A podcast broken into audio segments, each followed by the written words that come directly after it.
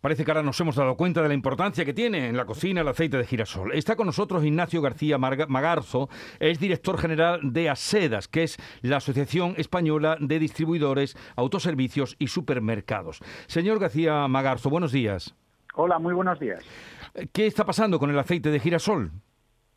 Bueno, pues que el comportamiento del consumidor, eh, debido a estas noticias que nos llegan de la guerra de Ucrania, eh, eh, está resultando atípico. Hay personas que están eh, haciendo acopio, comprando más de lo habitual y eso ha llevado a algunas empresas a tener que limitar el número de unidades, básicamente para evitar molestias a otros clientes, para que cuando todos vayan a la tienda, pues puedan encontrar en la medida de lo posible ese producto que, están buscando. Pero bueno, en realidad es el, es el comportamiento del consumidor el que está generando ahora mismo esta situación.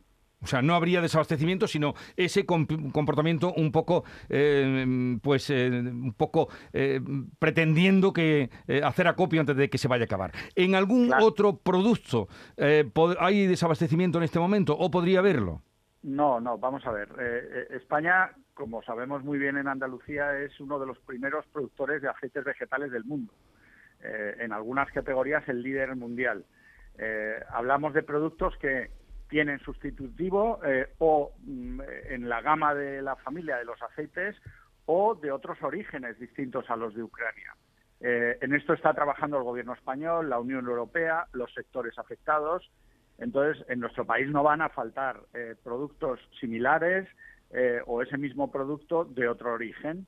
Lo único que tenemos que dar tiempo para que se adopten las medidas adecuadas y no ponernos nerviosos eh, eh, acumulando un producto que en realidad pues no, no, tiene ningún sentido. No hay necesidad de ello, como usted nos está diciendo. ¿La subida de los precios es ya notable, señor García Magarzo?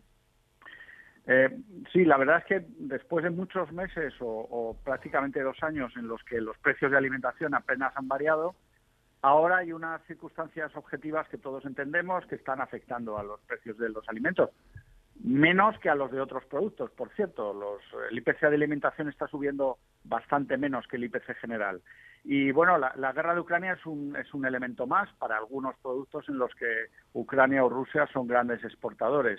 De todas formas, los consumidores tienen la tranquilidad de que pueden comparar, buscar el establecimiento con los mejores precios y solo eso, esa capacidad hace que, los precios se formen de una manera eficiente y que sean los más bajos posibles. Pero bueno, entre eso y la energía, es verdad que hay, que hay precios que están afectando al IPC de la alimentación. Ignacio García Magarzo, director general de la Asociación Española de Distribuidores, Autoservicios y Supermercados, gracias por estar con nosotros. Un saludo y buenos días. Muchísimas gracias. Muy buenos días.